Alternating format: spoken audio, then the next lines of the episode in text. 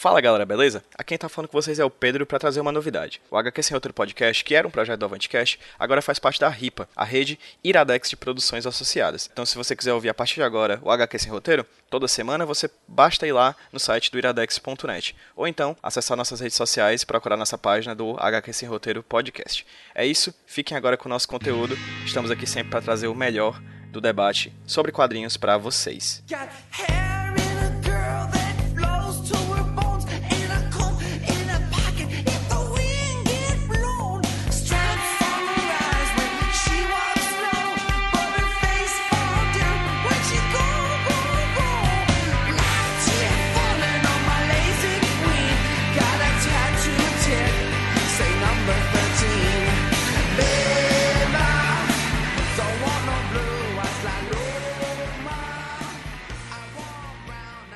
Fala galera, beleza? Quem tá falando com vocês é o Pedro do Avantcast, trazendo para vocês mais um HQ Sem Roteiro Podcast, o podcast aqui da casa, o podcast aqui do Avantcast.com.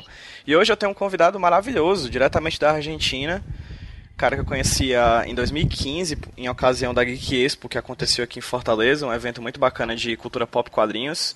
A gente teve ele como convidado, mas vou pedir para que ele se apresente naquele maior esquema Maria Gabriela. É, Adão, tudo bem, cara? Tudo bem, e você? Tudo certo aí? Tudo de boa, cara. Você. Quem é, quem é você, Adão Iturros Garay? Me fala um pouquinho, fala em ah. poucas palavras quem você é. Eu, meu nome é Adão Iturros Garay, eu, eu sou cartunista, publico na Folha de São Paulo desde 1995, por aí, e também sou artista, né, tenho pintado quadros, enfim, é, eu estou me dividindo entre essas duas coisas agora, né que é quadrinhos e, e artes visuais, né? Na verdade, essas coisas se completam. Uh, nasci em 1965, então vou completar 52 anos no dia 18 de fevereiro. E cara, eu vou começar perguntando um pouquinho sobre a tua vida, tá bom? Queria que tu começasse falando um pouquinho. Eu, eu tenho uma dúvida que eu queria ter tirado contigo há muito tempo, de um evento até, mas por causa da classificação etária acabou não dando certo. Então eu vou fazer agora. Cara, tu fala muito, tu desenha muita putaria. Tu adora desenhar putaria, isso é um fato. Tu era um cara, quando tu era mais novo, tu desenhava caralhinhos voadores na escola, assim, no caderninho, na, na, na carteira da escola, coisa do tipo? Sim, é. Essa também era uma, uma das minhas atividades né, preferidas, porque toda criança rebelde é terrorista, né? E, claro, pintar tudo, desenhava caralhinho em tudo, todos os lugares possíveis, inclusive a história mais legal, essa dos caralhinhos e caralhões, é que a gente, eu e os amigos do bairro, né, lá na cidade de Cachoeira do Sul, no Rio Grande do Sul, onde eu nasci, nós sempre desenhávamos com um pedaço de tijolo nas calçadas, né? Uhum. E um dia a gente fez um concurso, ó, vamos ver quem desenha o caralho maior e tal. E eu ganhei o concurso porque eu dei a volta na quadra. Rolou uma dedicação aí. E eu queria te perguntar exatamente sobre a tua pela infância. arte. Claro, claro, sempre. A arte é transgressão, né? A minha infância, bom, interior do Rio Grande do Sul, uma cidade pequena, de 100 mil habitantes, chamada Cachoeira do Sul. Aquela infância, assim, bastante ativa, né? Porque tinha jogava futebol, é, caminhava, corria, é, é bem diferente das infâncias de cidade grande. Né? Em um, eu sempre pensei assim, pô, eu ficava meio, meio mal de não ter nascido em Porto Alegre, já ter crescido com aquela coisa, com a cultura, assim, né, de Porto Alegre, da capital e tal.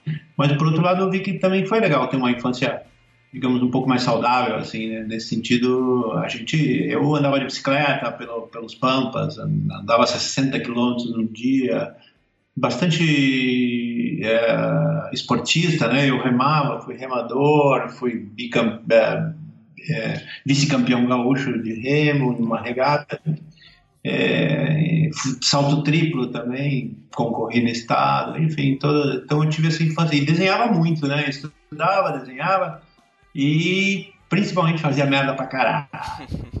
Caracterize fazer merda. Exatamente, o que o, o biodigestor ao contrário. O biodigestor transforma merda em energia e eu transformava energia em merda. E cara, como é que você acabou se dedicando mais ao desenho, assim? Você disse que além disso tudo você também desenhava pra caramba. E como é que você acabou se dedicando mais ao desenho do que a essas outras atividades? Olha, eu sempre, assim, sempre gostei de desenhar muito, né? Meus cadernos de escola sempre começavam todos caprichadinhos e bastava uma semana para ficar com caricatura dos colegas, Carlinho, você, essas coisas todas, um monte de caricatura do colega, do professor e tudo, sacaneando todo mundo. Então, na real, uh, sempre desenhei, eu me, eu, me, destacava, digamos assim, na minha turma com, né, com desenho e tal. não sei se existe essa coisa de dom e tal, talvez exista, enfim. E, bom, quando eu cheguei na adolescência, eu comecei a conhecer mais os quadrinhos e tal, Asterix, Tintinha, Enfio, Pasquim e tal. E aí comecei, comecei a direcionar. Eu pensei assim, porra, eu quero, quero ser desenhista de quadrinho, quero ser cartunista, mas eu sabia que essa merda não dava grana, tá entendendo? Então daí eu resolvi fazer faculdade de publicidade e propaganda, né?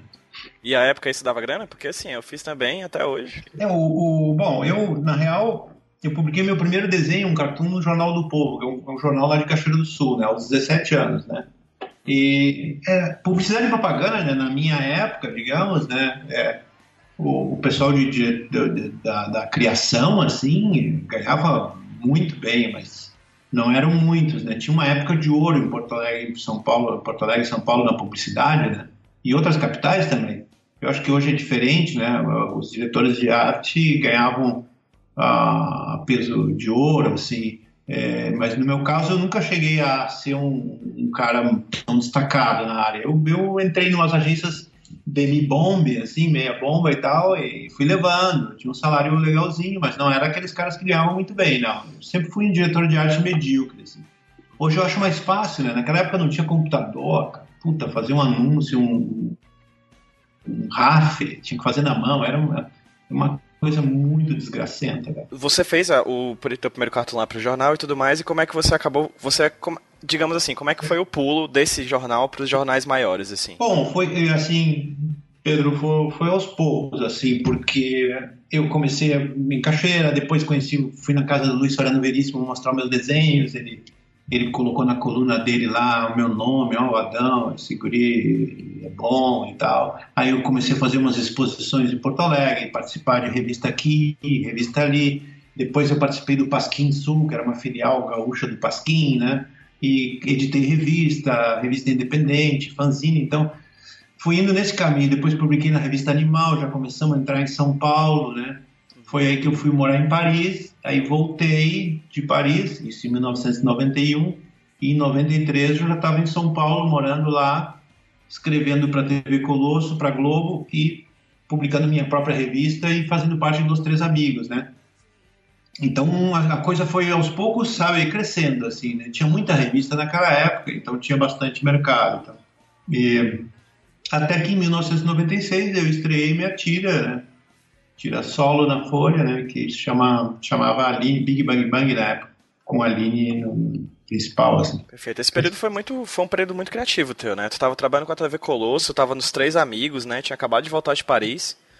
Tu pode falar um pouquinho como é que foi a tua experiência com a TV Colosso e com a Globo na época? É, o, assim, eu vou voltar um pouquinho antes falar mais ou menos, assim, do sofrimento de que é do, do ser jovem. E tá, eu não gostaria de voltar a ser jovem. Eu gostaria por alguns motivos, mas por esses profissionais, não.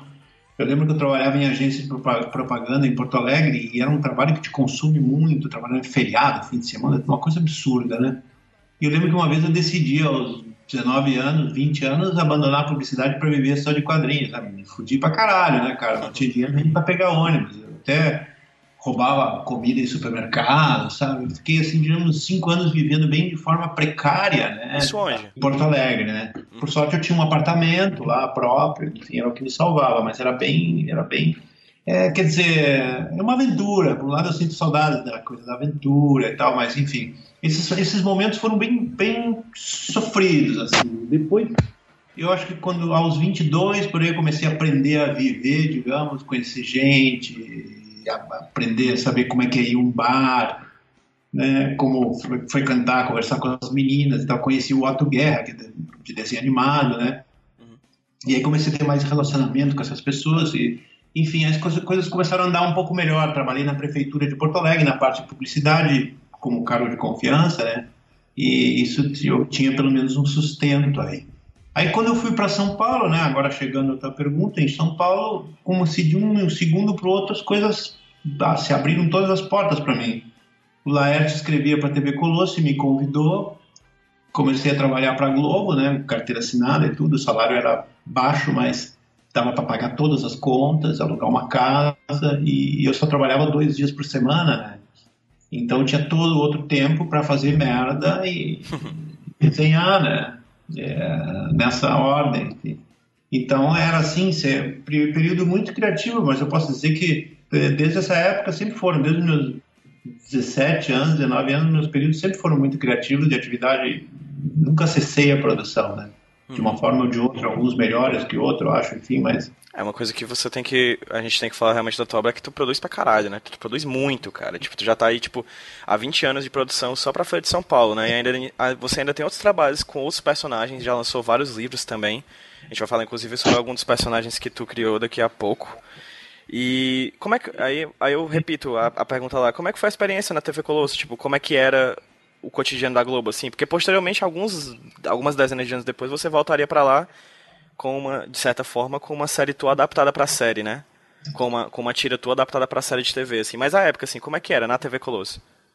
Ah, foi demais, né? Porque eu trabalhava com pessoas que eu era fã, né? Laerte, a gente ficou amigo. Hoje ele saiu nessa época, o Glauco estava lá, o Fernando Gonçalves, Newton Fute, todo mundo de quadrinhos escrevia para a TV Colosso. Então, semanalmente a gente se encontrava, né? E às vezes ia para o Rio, mas eu não vivia, não trabalhava dentro da Globo, eu trabalhava em casa, com máquina de escrever. Não sei se você já ouviu, já ouviu falar disso, né? Já, claro, eu tive. É, e nem o fax estava começando, né? E, a, e, foi assim, eu nunca tinha escrito roteiro, escrito assim, né? Pra, mas era legal escrever, era uma lauda e meia, dava um, um sketch de dois minutos, assim. Uhum. E, e, aí talvez eu tenha aprendido muita coisa. Para a TV Colosso foi muito legal trabalhar. Assim. Acho que eu fiquei uns dois anos, três anos lá. E o, e o que era legal é que me dava um sustento, né? Era, era uma grana certa todo mês, né? Porque viver de quadrinhos sempre é aquela coisa, né? sobe e desce e tal, mas eu gostava. A TV Colosso foi meu programa preferido da, da, da Globo. Depois eu fiz outras coisas, até Sai de Baixo, Tom Cavalcante. Caceta e Planeta e tal. E, mas uh, eu acho que TV Colosso tinha a ver com, com, com quadrinhos mesmo, porque eram bonequinhos, né? Uhum.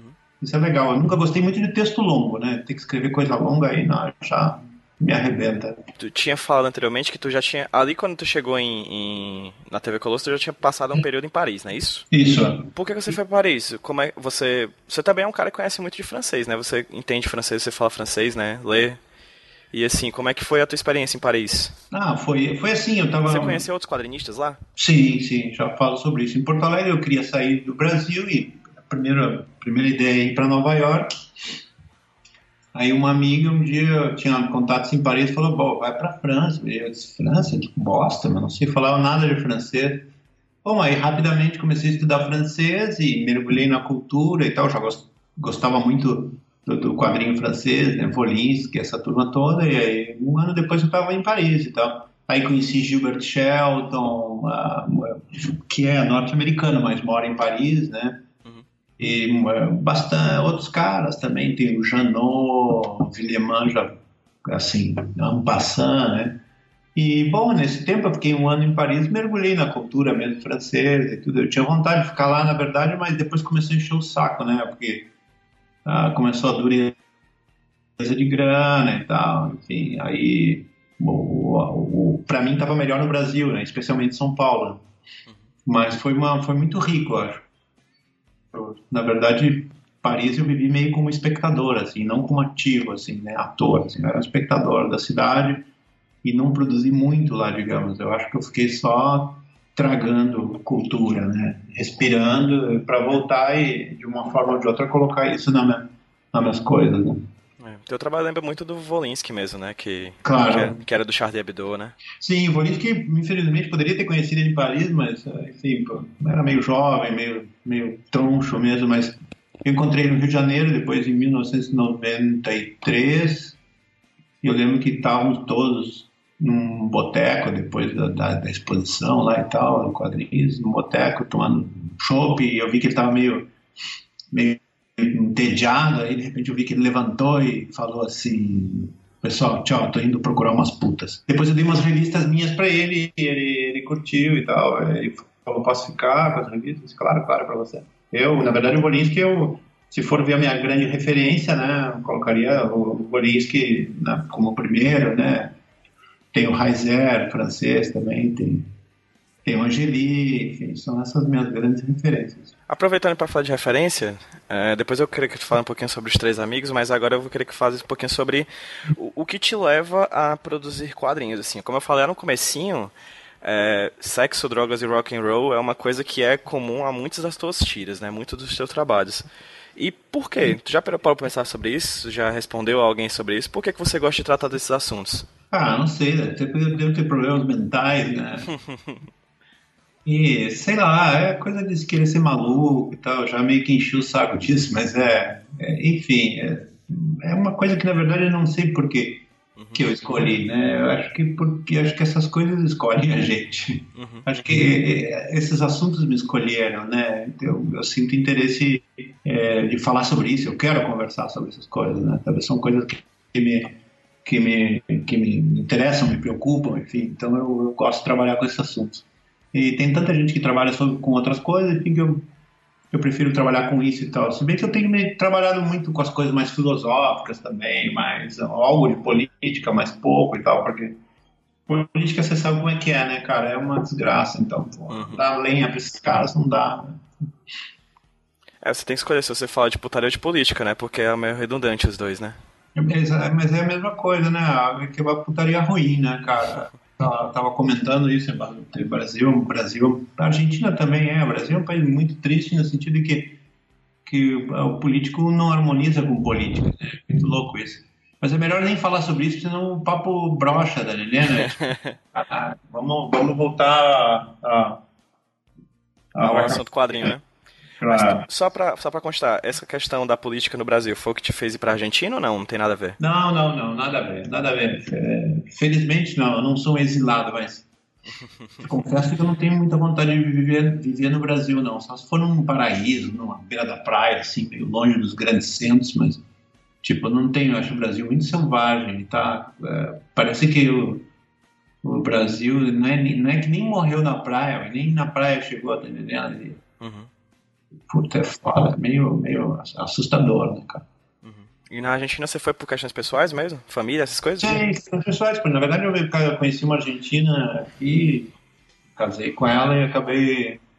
Eu sou residente argentino, né? Eu tenho, tenho uma carteira de identidade aqui. Mas a Argentina também tá foda com o Macri, né? Enfim, eu tô, eu tô tentando fugir desse assunto, mas é porque quando a gente entra é tipo um buraco negro, né? Ah, sim, mas aqui na verdade tá foda, é que já tava, né? Eu acho que é, as políticas, quer dizer o Macri é, o Macri é um neo, neoliberal. O Temer consegue ser pior que o Macri, para tu ver como a gente é azarada, né? Mas, real, e o mais incrível disso é que o Temer era vice da Dilma, né? Muito louco isso, cara. Você saber que você votou num diabo desse, cara. É, né? é inacreditável, né? Uhum. Agora, aqui na Argentina, o, o Macri pegou, quer dizer, pega o país sem nada também, não tem muito o que fazer. Uhum. Eu, tava, eu, eu faço umas umas, umas tiras de, sobre política, economia para um, um, um, um, site chamado Um Brasil, né? Procura aí um dia no Facebook, Um Brasil. E eu vi uma entrevista muito legal falando sobre que as nossas políticas na, na América Latina dependem muito do humor mundial das coisas, né? Uhum. O último presidente que teve sorte foi o Lula, né? Uhum. Você pode colocar 50% ou 75% do sucesso do governo Lula, eu acho, eu, eu, diria isso por causa do bom humor mundial. Uhum quando acaba o bom humor mundial, cara, por mais, pô, a Dilma, a Dilma no primeiro mandato já pegou o mau humor vindo, aí foi piorando o mau humor, e agora o Temer tá no mau humor, ele vai se fuder também, tá entendendo? O grande erro dos caras, eu aconselhei os caras que, os caras que não gostavam do PT a, a, a deixar a Dilma, porque era possível que o governo Dilma se afundasse sozinho, né? Uhum. E, e, e, e, eles iam ter o, o caminho aberto em, em 2018. E eles cometeram esse erro, agora eles vão se fuder agora, tá entendendo? Uhum. Temer tá se fudendo, né? Aqui o Macri tá sem poder fazer muito, com um país sem caixa e tal, tinha uma inflação grande, né? Cristina com muita corrupção no governo dela e tal, né? A Argentina é um país muito corrupto, né? E, enfim, tá aí, né? Tá, tá, tá meio, tá sem conseguir se mover muito, né? Diminuiu a inflação, claro, mas pelo causa diminuiu o consumo e tal. Mas assim, mesmo assim a Argentina tem uma coisa mais civilizada, né? É, no geral é mais civilizada que o Brasil. Uhum. Mas fugindo um pouquinho da política, pra gente não ficar chorando aqui, Por favor. Mas continuando na Argentina, é, você teve algum contato ou você conhece um pouco mais sobre o quadrinismo aí da Argentina? Porque a Argentina é um país muito rico de quadrinhos, né? Tem muitas pessoas fazendo quadrinhos excepcionais, né? E você teve contato com algum, assim, você já chegou a, a, ser amigo de algum deles ou já trabalhar em conjunto com algum quadrinista argentino? Ah, sou amigo de muitos aqui, né? Já fui convidado para uns dois festivais aqui em Buenos Aires e na, na província de Santa Fé. Conheço, sou amigo do Liniers, digamos, posso dizer que sou amigo dele, já, já encontrei ele várias vezes né? no estúdio dele em Buenos Aires e tal. E conheço o Sérgio Langer, conheço gente mais das antigas, aí como o Christ, o Sabat, o, o Carlos, Carlos Lini, que morreu pouco, né? conheço o filho do Kawai, que é, que é o. Como é o nome dele? Se esqueci agora. O tu, Tute, né? que é muito bom. Conheço muita gente aqui dos quadrinistas argentinos, é, são todos, a maioria, é, buena onda, né? É, a Maitena também, somos, somos, somos amigos, assim. Uh, tem só um desenhista que todo, todo mundo odeia, que é o, é o Nick, que ele faz um, faz um personagem que, é um, que chama Gaturro, né? Gaturro é um gato e tal. Ele ganha grana pra caralho, ele é odiado por todo mundo. Por que, cara? É, não sei, diz que, é uma, diz que ele é uma figura muito escrota e que ele plagiou muita gente, inclusive o Kino. E eu fico sempre perguntando, meu, o cara é tão trouxa pra para plagiar o Kino, né? Tem que plagiar alguém mais desconhecido. Né? você vê as coisas se, se, e parece que o Kino não. O Kino já deixou de participar de mesa de quadrinho por causa do que sabia que o Nick esse estava tava indo e tal. Então é N-I-K, procura aí. Eu nem conheço ele, mas na verdade eu fico ouvindo essas coisas e fico impressionado, porque no Brasil a gente não tem ninguém, nem nenhum cartunista que é tão odiado por todos, no geral, assim. pelo que tu conhece do quadrinismo aí da Argentina e pelo que tu conhece daqui do Brasil, tu sabe, tu sabe se a Argentina tem uma característica assim do quadrinho assim?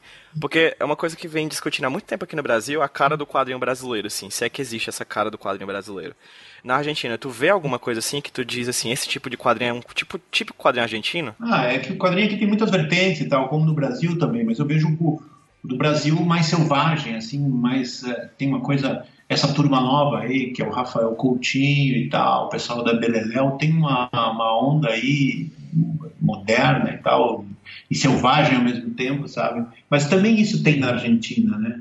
Uhum. É, tem na Argentina tem muito uma coisa muito ligada também um pouco tá, talvez um pouco mais conectada à literatura e tal né uhum. é, então acho que o novo quadrinho argentino pode ser parecido ao nosso né o antigo não, eles tinham uma indústria de quadrinho que enquanto a gente não tinha ainda, né? Uh, mas o novo quadrinho, eu acho dos dois países são tão ricos, né? Voltando um pouquinho agora sobre a tua história, Adão. É, nos anos 90 ali você entrou nos Três Amigos, né? No caso era você, o Angeli, o Laerte e... A época, né? O Laerte e o Glauco. Como é que foi essa experiência para ti, cara? Como é que você acabou entrando nesse, nesse bonde? Porra, foi assim, eu eu. Sabe que engraçado? Porque quando eu morava em Porto Alegre, trabalhando na prefeitura, tinha uns caras que me ligavam e passavam trote, né? Eu era moleque, né? Tinha 20, 22 anos e tal. Não, não era conhecido por ninguém. De vez em quando, de vez em quando, lembro que um amigo uma vez ligou assim para a prefeitura dizendo assim: Ah, Adão, aqui é o Toninho, Toninho Mendes da Circo, né? E eu, uau, né? E aí os caras se cagavam de rir, era mentira, né? um, anos depois eu publiquei uma revista com o Toninho, viramos amigos e tal. Bom, a mesma coisa aconteceu aí com os caras, os dois, três amigos. Eu comecei a trabalhar na TV Colosso, já uh, encontrava o, Laerte. Eu, eu, eu, morava com o Jaca, que é um grande desenhista, e eu lembro que eu vi um papo de alguém dizendo que ia me convidar pelos três amigos. Algo vazou, e de repente o Laerte me, me liga e fala: oh, não, vem cá, vamos nos encontrar, vamos, quero que a gente quer que você participe, tá? E aí foi, pô, é, Cara, imagina, sei lá, imagina se a música tá na sua casa e de repente você olha pra janela tá entrando toda a banda do Rolling Stones pra te encontrar. é, a sensação era igual, cara. Eu lembro quando eu olhei, eu até fiz um quadrinho sobre isso, né? Eu tava na janela, né? eu morava no Sobrado, em São Paulo, na época que existiam sobrados, né? E eles entrando todos, assim, puta, Angeli, grisalho, com roupa preta, tá? o Glauco na época era meio cabelo curto e meio hippie o Laerte, né? E o Glauco, o Glauco sem muita personalidade, se vestir, aí os três entrando, e, pô, isso é... viramos amigos na real, né? amigos. Uh, e eu acho que eu aprendi muito com eles, mas eu peguei já uma época dos Três Amigos, já meio que. Eu sempre digo que era já meio decadente. Eu acho que o melhor dos Três Amigos aconteceu antes de eu entrar, né? Não, não por minha causa, digamos, mas é porque acho que eles já tinham cumprido aí, talvez, o seu, seu papel aí, né? Mas foram os Três Amigos que você criou seus personagens mais clássicos, tipo a Aline, não, né? Ainda não. É, a Aline foi nessa época, assim, eu, eu, eu publiquei, a, eu, eu, criei a Aline em 93, 94, por aí, e só publiquei em 96 ela foi. E foi nessa época que a gente estava, que eu estava nós três amigos, TV Colosso. A Aline eu criei aí, Rock Hudson é anterior. Certo. A, a linha é um tema bacana porque a gente conversou até na Geek Expo, quando a gente estava conversando no teu painel, que ela trata de um tema que ele só virou pop e mais abordado recentemente, né? Que é o poliamor, assim. E com, como é que foi a inspiração? Como é que você criou a Aline? Na real, eu poderia dizer para você a verdade, né? Que, que saiu do nada. Ou eu vou dar uma floreada, que é legal, que é entrevista, senão não tem graça, né, cara? Fica à vontade. É, na verdade, eu me inspirei com o filme Júlio exigindo Truffaut, que é um triângulo amoroso, né? de dois caras e uma mina. É, eu tô fazendo uma piada, mas na verdade sim, tem a ver porque eu sempre gostei da cultura francesa. E esse filme francês eu adorava, e, enfim, talvez a influência inconsciente tenha vindo, vindo daí também. Mas eu achei que, quer dizer, minha, eu queria criar uma tira, sabe, um, um clima para tira, um, um universo. E eu achei que que a coisa de, de, um triângulo poderia ser ótimo. E não tinha ainda no quadrinho aqui brasileiro, eu acho. Então daí foi legal, porra dois caras e uma mina dá para fazer 100 mil tiras, sabe? Realmente dá, né? Você ainda faz tirinhas da Aline ou não? Ah, raramente. Eu fiz a Aline com 40 anos e tal, é, raramente. Existe um projeto para levar a Aline para TV e tal, para produtora e tal. Um novo projeto aí, mas ainda tá, tá no papel, mas que quase passou nesses concursos aí, sabe? Esses, Sim. E, Editais, né? claro, nesses editais, mas a qualquer momento pode rolar, assim. Então, então não é nada impossível. É interessante porque ela, apesar de tudo, é uma tirinha muito progressista, né? Que fala muito sobre coisas bem, bem atuais, assim. E eu lembro que conversando contigo na Geek Expo sobre a Aline, e mais especificamente sobre a adaptação pra, pra, da Globo que aconteceu na série, tu falou que ela não foi muito bem recebida pelo público meio conservador da Globo, né? É, parece que, assim, as pessoas é, falavam que, que não deu certo por causa do Ibope e tudo, mas eu ouvi um papo assim lá nas internas que é, tinha uns caras lá meio pica grossa lá que eram meio não gostavam, não curtiam a história de dois caras e uma mina. É, na verdade, o que poderia funcionar era duas minas e um cara, né? É menos, sabe, a fantasia do macho, né? Então, mas dois caras uma mina é meio estranho. E parece que isso, assim, que rolou, que pegou e tal. Mas, pô, tem o Jorge Amaro, Jorge Amaro é dois caras e uma mina, né? Hum. Eu poderia falar que, sim, essa é a outra inspiração da Aline, seria, né? A... Dona Flor e seus maridos, né? Exato. E falando do Rock Hudson, que tu disse que foram criados antes do da Aline, também dois personagens homossexuais, né? Uma coisa, um, um, uma, uma questão que foi abordada não à frente do tempo, porque a homossexualidade sempre foi abordada, né, em, em, diferentes mídias diferentes, mas também nos anos 90 no Brasil, assim, você falando de dois personagens gays. É, como é que foi a criação do Rock Hudson? Também veio do nada? É, foi assim, cara. Eu lembro perfeitamente. Eu estava caminhando por uma avenida em Porto Alegre e tal. Eu editava uma revista, revista chamada Mega, Mega Quadrinhos. E eu lembro que eu estava pensando: putz, eu preciso criar personagem para essa revista. Eu não tinha personagem, sabe? Aí eu pensei primeiro em criar dois gaúchos gays, né? Pra sacanear o gaúcho, né? Essa coisa do machão gaúcho e tal. E aí, porra, comecei a esboçar os dois gaúchos gays e tal. E, e ia brincar com um cara que é um presidente do centro tradicionalista gaúcho, sacanear com o cara diretamente e tal. Mas eu pensei, a minha cabeça já estava meio que pra, indo para São Paulo e tal. Eu pensei, não, mas eu quero fazer algo mais universal, né? E então aí veio a ideia do cowboy, que era na verdade é a mesma coisa, né? Só, é, só que é hollywoodiana, essa diferença, né? E o nome Rock Hudson vem, veio assim rapidamente, porque da forma mais politicamente incorreta possível, porque nesse momento o ator americano Rock Hudson estava morrendo de AIDS e tal. E justamente o Rock Hudson, o ator, ele interpretava papéis de macho no, no, no cinema, naqueles filmes, né? E, e, bom, ele não era bem assim, o cara, acho que o cara era gay mesmo e tal. É porque eu sempre achei estranho essa coisa de filme de filme de, de cowboy, né? Essa coisa só tem homem no salão, só tinha homem, sempre tem só homem, cara. Uhum. Então eu acho estranho, né? Onde só tem homem, por exemplo, marinha, exército e, e, e essas coisas de, de, de, igreja católica e tal, onde tem, tem só homem rola rola viadagem, né? então, bom, aí veio o Rock Hudson, veio o nome Rock Hudson.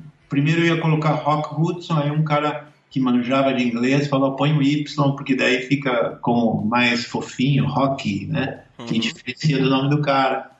Pronto, aí comecei a publicar o Rock Hudson na revista Mega e, e, a resposta foi bem superior à resposta, assim, de cartas, de leitores, às coisas que eu fazia antes e tal. Quer dizer, o pessoal tinha uma empatia, assim, o pessoal curtia e tal. Até hoje, né, Rockwood? É, eu tava vendo, eu vejo no teu Instagram, de vez em quando saem umas publicações em outros países também, né? É, saiu um livro, uma editora de Madrid publicou em inglês, francês, italiano, alemão e espanhol, né? São cinco, cinco línguas, né? Muita gente lendo, né? Sim, sim, é, bastante, bastante pelo mundo aí as pessoas que curtem quadrinhos, pelo menos, que são chegadas, conhecem Rock Hudson por aí né? na Europa, então. É, Adão, agora é uma pergunta de fã, certo? Eu já te falei, inclusive, quando eu tava aqui na Geek Expo, que meu personagem favorito era o Homem-Legenda. Que eu realmente gosto muito dele, assim, cara. Eu acho muito bacana a estrutura e tudo mais.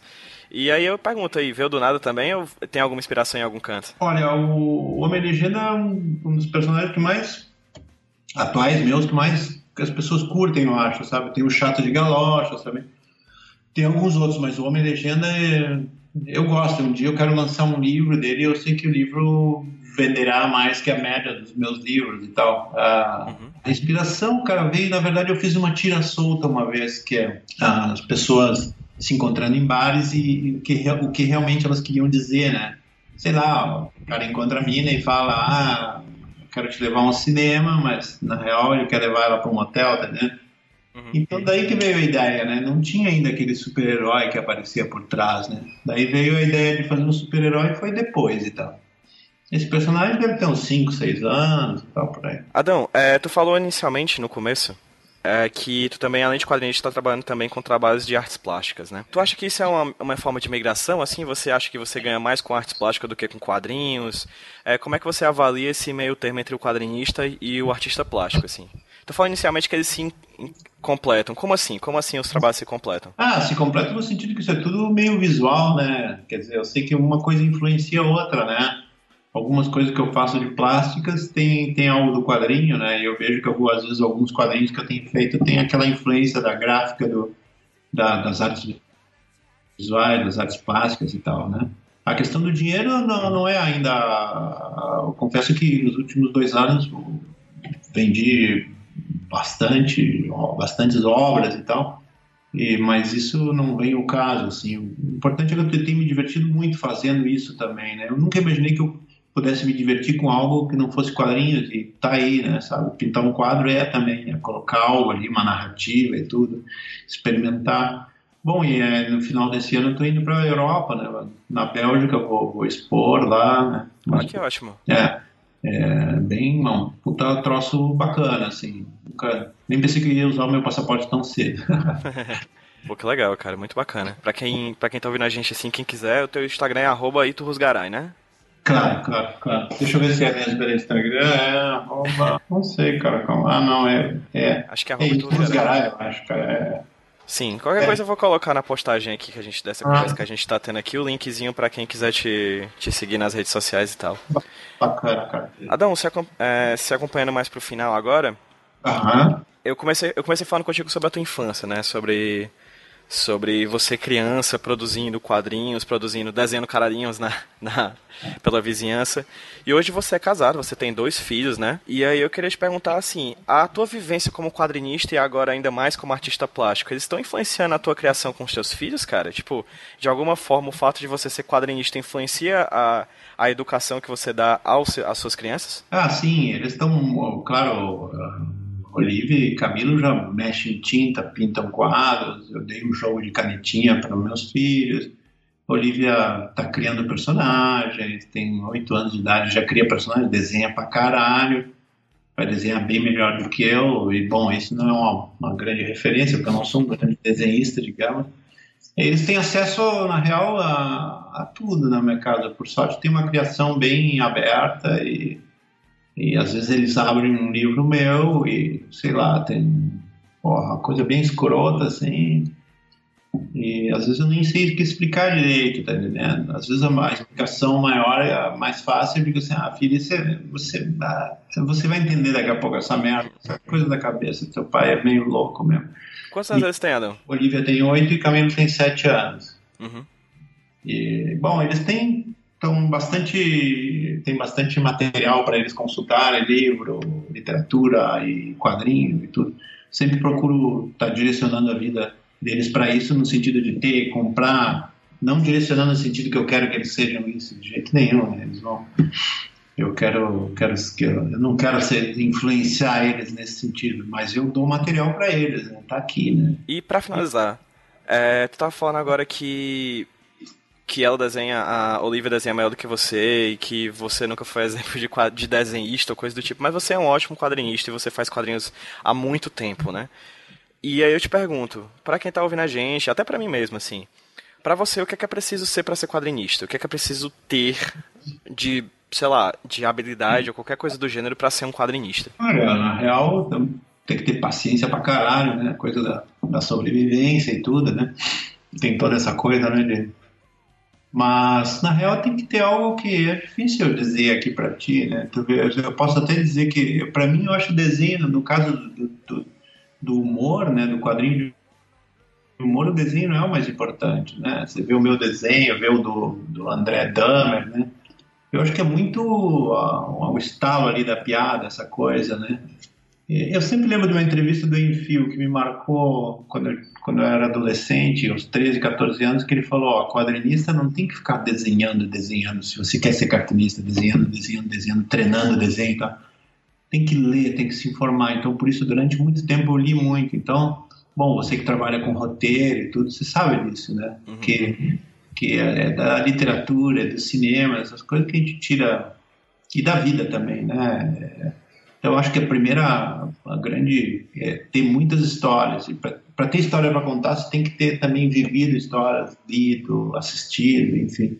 Eu acho que isso é o mais importante, né? O treino é outra coisa. Obviamente que um se você vai fazer um quadrinho de aventura e tal, alguma coisa precisa de um pouco de desenho, desenho erótico, sei lá, né? Mas no caso do desenho humor é humor mesmo, é só a pegada ali. Adão, cara, muito obrigado por esse papo de coração. Eu vou pedir para que depois tu, tu me passe todos os, os contatos que você quer para as pessoas terem acesso ao teu trabalho para eu colocar nesse post aqui, tá bom? Bacana. V vamos dar um tchauzinho pro pessoal que tá ouvindo a gente? 3, 2, 1, tchau, gente. Tchau, gente. Tchau, pessoal. Valeu aí. Police walked in for Jimmy Jazz. I said he ain't here, but he sure went by. Oh, you're looking for Jimmy Jazz. Yeah, they said, strapped to my for Jimmy Dredd. Cut off his ears and chop off his head.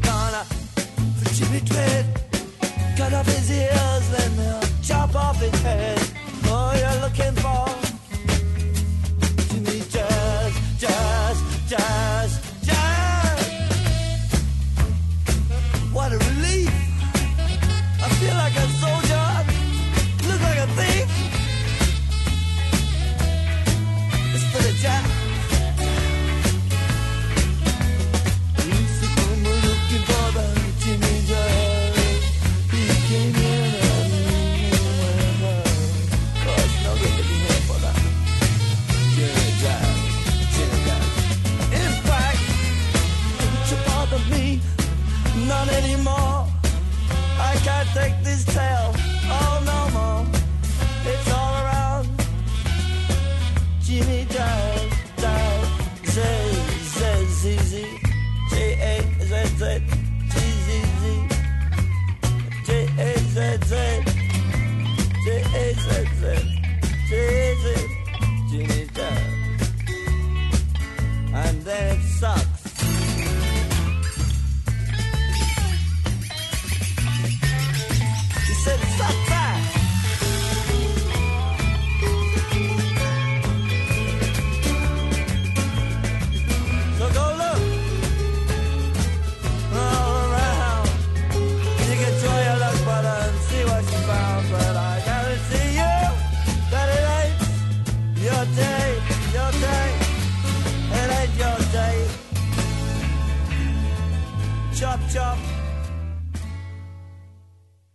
Porque aí o som fica melhor.